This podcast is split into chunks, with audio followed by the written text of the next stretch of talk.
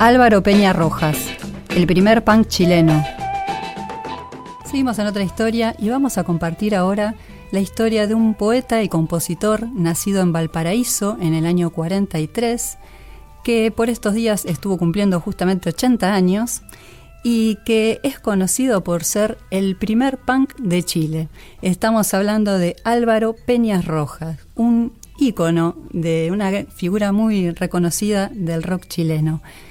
Álvaro comenzó su, su incursión por la música en bandas de música popular, estuvo con los Challengers en el 65, con los Boomerangs en el 67 y en realidad no tuvo una formación musical como hubiera querido porque no, no recibió el apoyo en su momento, había tenido también algunas situaciones difíciles en su adolescencia, finalmente se dedica laboralmente a la publicidad, empieza a irle muy bien como redactor publicitario y tenía muchas ganas de, expandirse, entonces finalmente consigue eh, un trabajo en Inglaterra a partir de su profesión, se instala en Europa, le empieza a ir muy bien, bueno, en fin, forma su familia, etcétera.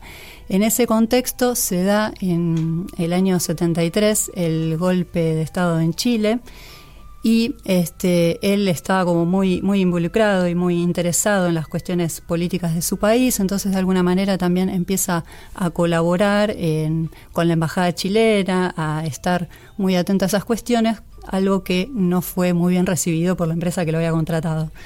Este, en esa situación se queda sin, sin trabajo, empieza a tener algunos percances, se separa y demás, y era un contexto en el que en, Londres, donde él estaba residiendo, residiendo, tampoco había una muy buena situación para los, los, trabajadores de la época.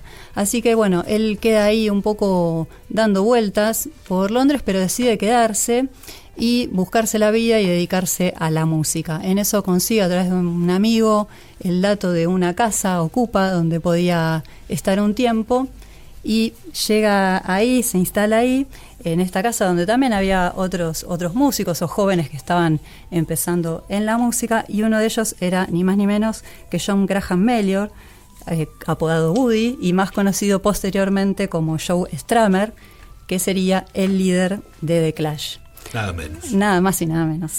Así que, este, bueno, en ese momento eran simplemente compañeros, compañeros de casa. Y en esa época Stramer venía de, era en el 74, venía de, disolver una banda que se llama The Belters. Y, y, bueno, empezó a tocar en, en, la calle y tuvo la idea de armar una banda para tocar en pubs con sus compañeros de casa. Entre ellos estaba Peña Rojas, así que formó esta primera banda, empezaron a hacer algo así como un proto-punk, algunos lo denominan como un, pub rock, ¿no? Empezaron a circular pub rock. Exacto. Es el movimiento que precedió al punk, donde había gente como Dr. Feelgood, por ejemplo, que era como una vuelta al rock más primitivo. ¿no? Exacto, exactamente. Entonces, bueno, eh, bajo ese formato empezaron a hacer algunas canciones de blues, algunas versiones, y empezaron a circular por pubs, por sótanos, por, por esos espacios tomados. Y el debut lo tuvieron formalmente en el 74 y ahí cuando hubo que ponerle nombre se los llamó se llamaron The One of Oneers 101 sería que muchas veces se lo nombró en castellano como los 101eros eh, y esto hacía referencia al número de la casa donde habitaban. Así que bueno, este fue, fue un, periodo en el que estuvieron un poco explorando y ahí pateando la vida.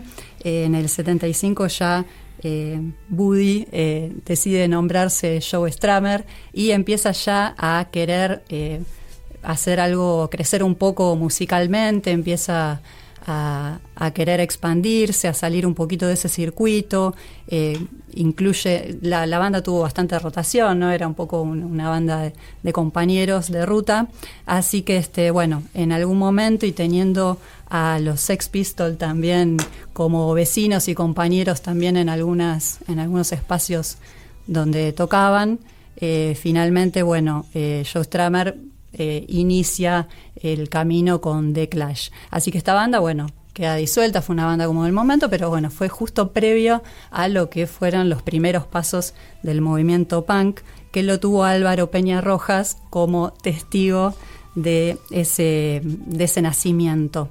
Así que vamos a compartir ahora uno de los temas que logran grabar en un simple con esta banda, Los Ciento Uneros, eh, un tema compuesto por Stramer, que se dice que se lo compuso a su novia del momento, la baterista Palmolive, del año 76, Kiss to Your Heart.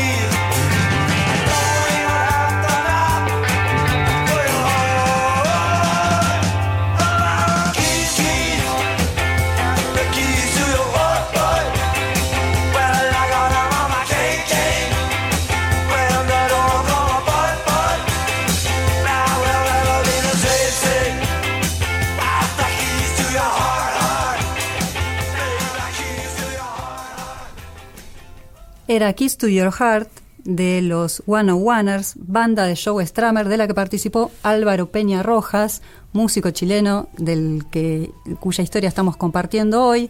Álvaro, después de que se disuelve esta banda, queda en Europa y empieza a hacer sus propias grabaciones, a hacer una música muy experimental. Él tocaba el saxo, el piano y cantaba también, pero bueno, siempre de un, de un modo experimental y con sus propias con sus propias búsquedas. En el año 77 lanza su disco Drinking My Own Sperm, un disco que ha tenido bastante polémica y que... Tremendo el título. sí, no lo vamos a traducir, pero que que bueno, que ha sido un, un ícono, por supuesto, y mm, después de eso él siguió haciendo, ha, tenido una extensa discografía con una música que siempre le ha esquivado a las etiquetas, muchos lo han nombrado como ese disco primero como un inclasificable, y vamos a compartir el que fue el tema que da nombre a este disco del año 77 y que mm, cuando él vuelve a Chile muchos años después, él comparte en ciertos espacios donde empezó a tocar este, este mito, en su momento se consideraba un mito, de que había sido integrante de la primera banda de Joe Stramer. Entonces, este, bueno, ahí hasta ese momento no se sabía cuánta veracidad había, circulaban muchísimas anécdotas sobre esa convivencia en Inglaterra, pero bueno, finalmente él con su propio recorrido hizo su se transformó en su propio personaje también. Y ese disco primero que hizo solista se convirtió en un disco de culto que circuló casi secretamente durante mucho tiempo hasta que ahora ya, bueno, ha tenido una extendida carrera que sigue vigente. Vamos a escuchar entonces el tema Drinking My Own Sperm del año 1977 de Álvaro Peña Rojas.